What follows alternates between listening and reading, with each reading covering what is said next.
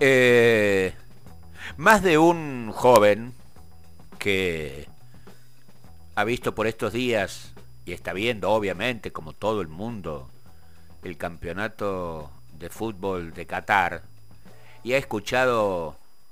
algún comentarista que agregó una pincelada eh, al relato de un partido, por ejemplo, que jugaron los serbios, eh, pudo escuchar quizás los Balcanes y el conflicto de los Balcanes. En oro la verdad, eh, lo que estoy señalando rondó de alguna manera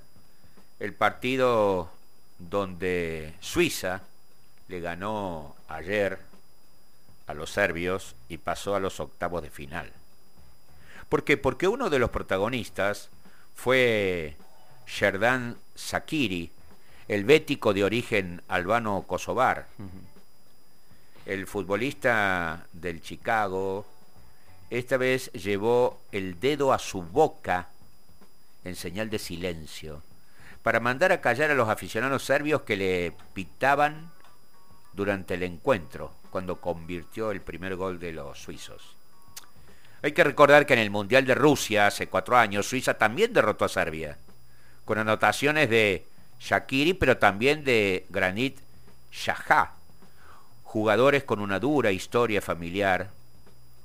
que en ese momento eligieron cruzar las manos simulando un pájaro en sus festejos para reivindicar el águila albanesa. Enardecieron en ese momento las tensiones de los nacionalistas serbios y los albanos. Shakiri nació hace 26 años en Kosovo,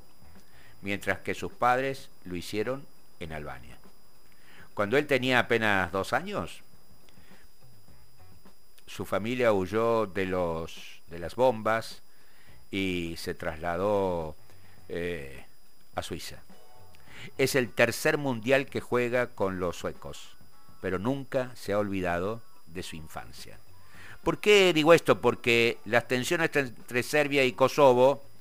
que desde hace semanas tienen eh, las fuerzas de seguridad de ambas naciones en estado de alerta por cuestiones, ¿sabes de qué? De documentación de personas, de DNI, de patentes de autos entre eh, ambas regiones, y que se ha cristalizado esa tensión en el anuncio de hace pocas horas del presidente serbio indicando que su país no asistirá este próximo 6 de diciembre a la cumbre que la Unión Europea realizará en Albania por el conflicto de los Balcanes. En Córdoba primero, internacionales, con Pepe Ortega.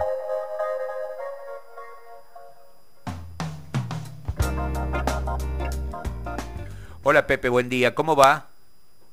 Hola Jorge, hola Andy, día. Y sí, como vos bien lo decís,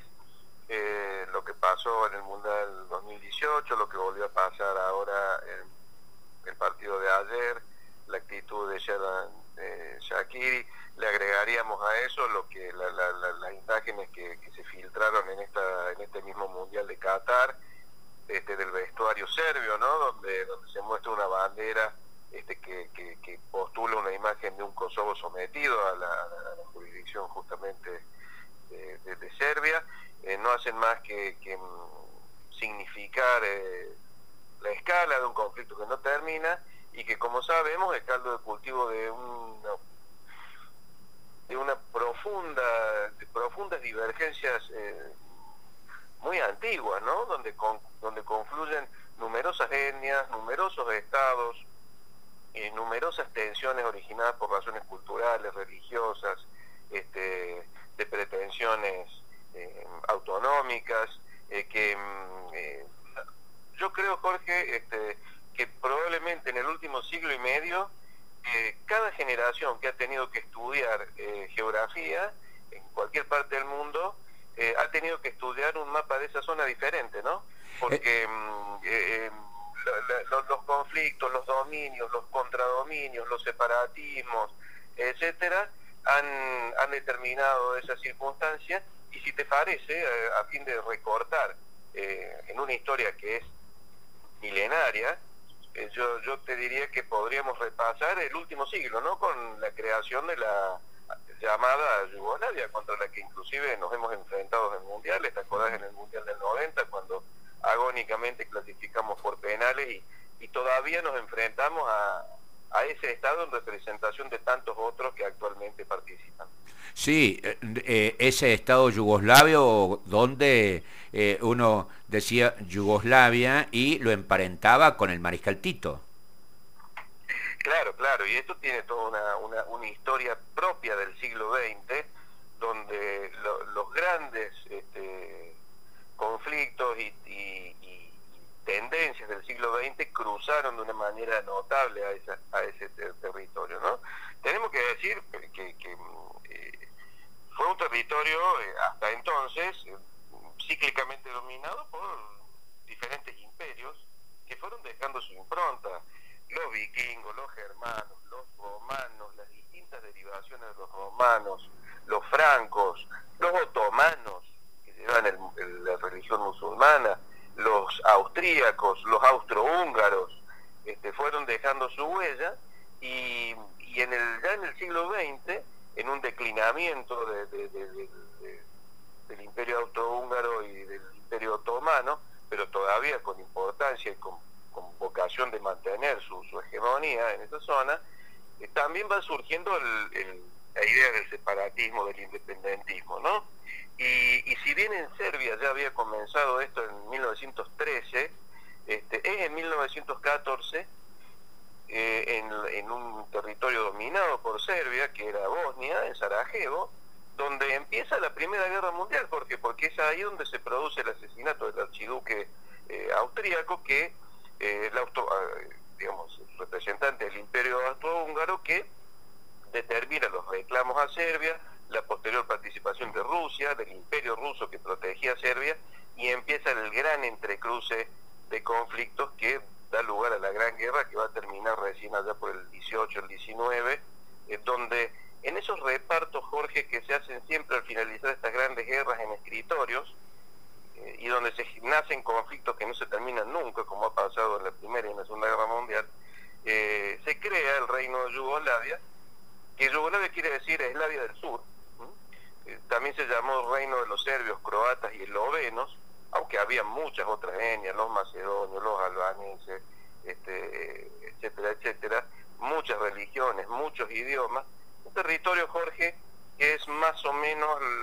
equivalente al tamaño de la provincia de Santa Cruz en su, en su total, unos 250 mil kilómetros cuadrados, que arrancó como una monarquía parlamentaria, aunque, por supuesto, con un marcado predominio serbio, aunque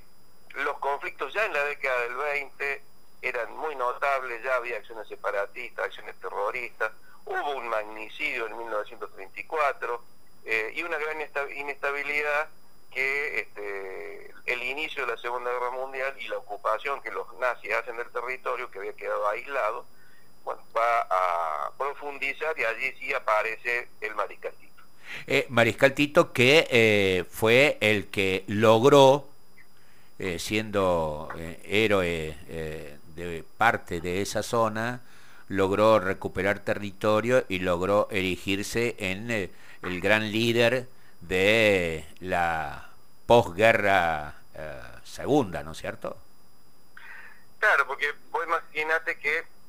Yugoslavia queda totalmente aislada entre entre los italianos, los eh, los alemanes, los búlgaros, los húngaros, eh, que eran o, o, ocupadas o, por el eje o, digamos afines al eje, ¿no? y mm, en, ese contexto surgen muchos grupos separat, eh, digamos de resistencia en, en este, lo que era la Yugoslavia de aquel momento pero mm, el grupo de Tito que era procomunista eh, tiene algunas ventajas Tito tenía un gran carisma él mismo, se dicen los grandes historiadores, que llevaba la unidad en la sangre porque su padre era croata y su madre, si mal no recuerdo, era eslovena. Ajá y, y, era una persona eh, muy inteligente, un, un, líder nato, que no solamente convence a la población de que él tenía las mejores posibilidades para protegerlos y, seguir evitando los, tremendos asesinatos de, en pueblos, en ciudades, de, miles de personas por vez, etcétera, que, hacían los nazis, sino que también lo convence de que es la mejor alternativa para superar los separatismos civiles que se daban en simultáneo. Había como dos guerras, una lucha contra los nazis y una lucha entre las facciones separatistas. Eh, él primero juega con Londres, con Moscú,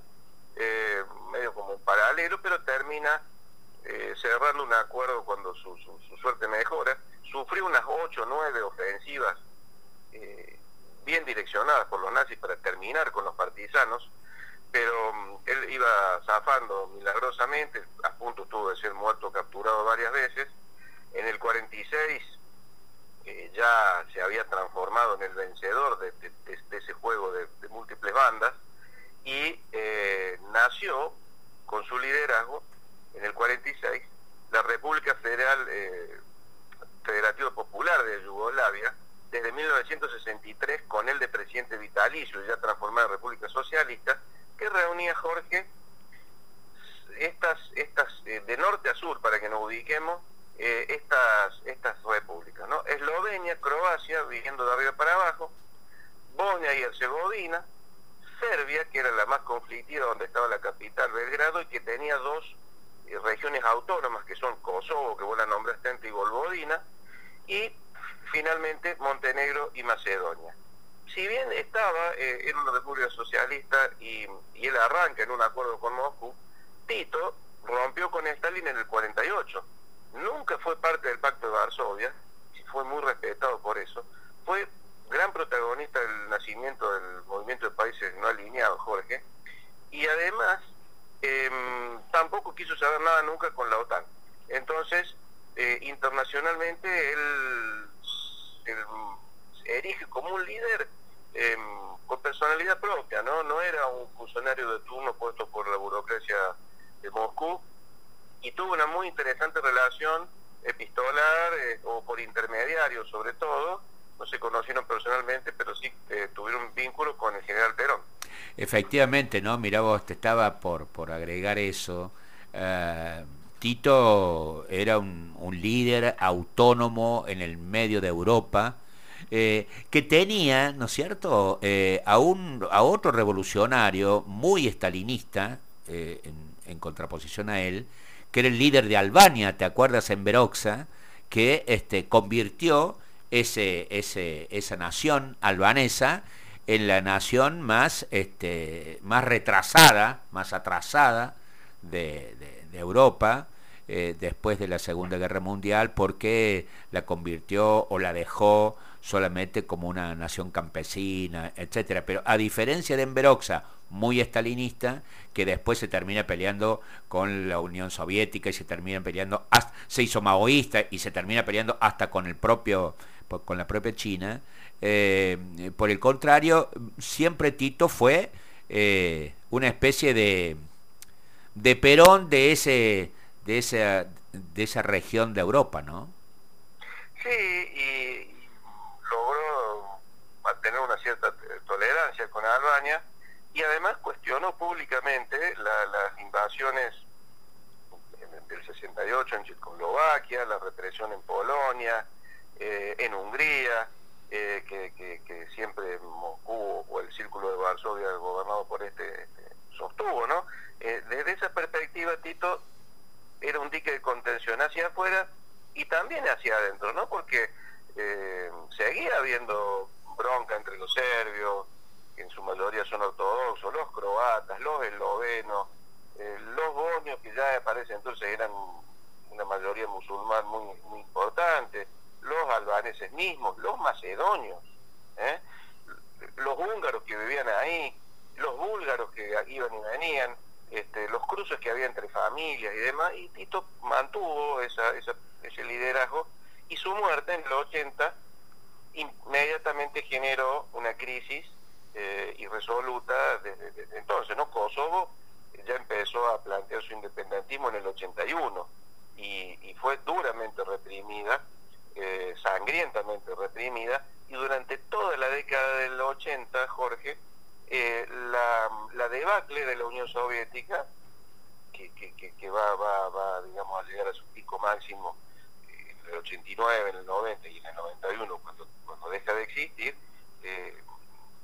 se corresponde con un periodo de creciendo en la, en la zona de la, de la ex Yugoslavia, donde hacia fines de esa década aparece, eh, te acordarás de él, marcó toda la década siguiente, el serbio Slobodan Milosevic, eh, que se mantuvo entre el 89 y el 2000 y que eh, desde Belgrado, desde Serbia, encaramos una, encaró una sangrienta persecución contra todo independentismo, aunque no lograría su objetivo y terminaría encarcelado y finalmente muerto en su celda ya en el 2000 y algo, 2002, 2003, por ahí. Acusado de, de, crímenes de lesa humanidad, fue, este, bueno, y, y, ahí el conflicto armado en toda esa zona, miles de muertos, la intervención de la OTAN, eh, realmente, de, luego que, que, que, se logra una especie de paz entre, entre los pueblos de la ex Yugoslavia, siempre ha quedado, por lo menos dentro de Serbia, eh, el no reconocimiento eh, del gobierno de Serbia a, Kosovo como nación y, en estos últimos tiempos eh, se ha reavivado el conflicto entre, las, entre esas nacionalidades, ¿no? Claro, porque allá por el 90,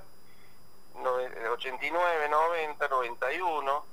Gorbachev advierte a Bush de, todo lo que estaba pasando, pero Estados Unidos no, no se involucra. Eh, Europa tampoco tiene capacidad para involucrarse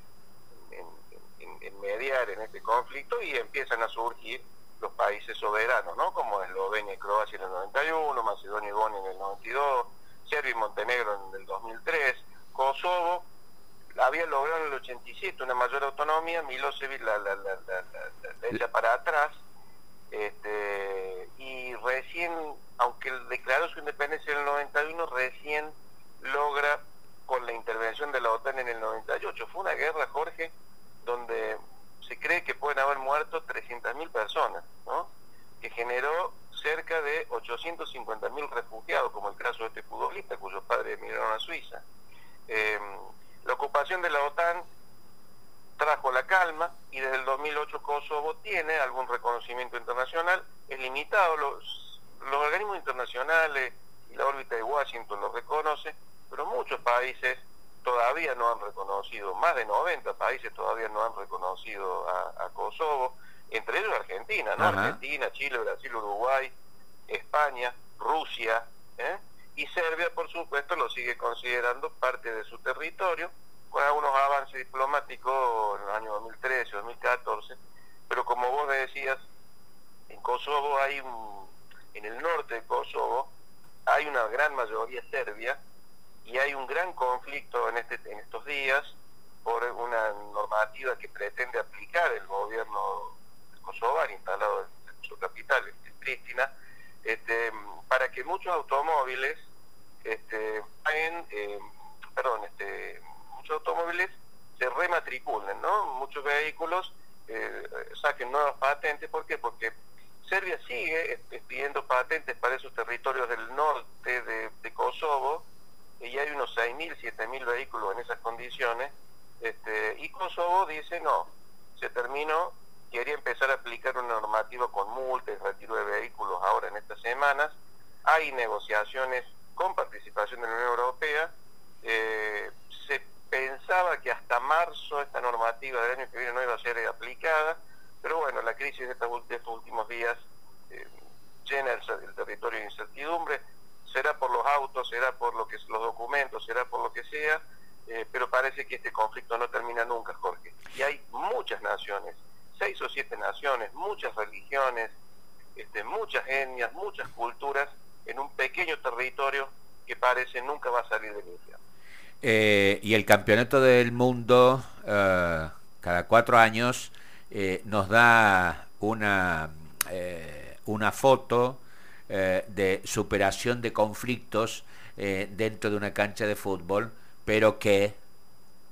a pesar de la FIFA y a pesar de que la FIFA no quiera que nada de la política se introduzca en el espectáculo eh, futbolístico, siempre, siempre aparece. Como ayer en el partido de Suiza con Serbia. Gracias, Pepe. Abrazo para ustedes, gracias a ustedes. Chao.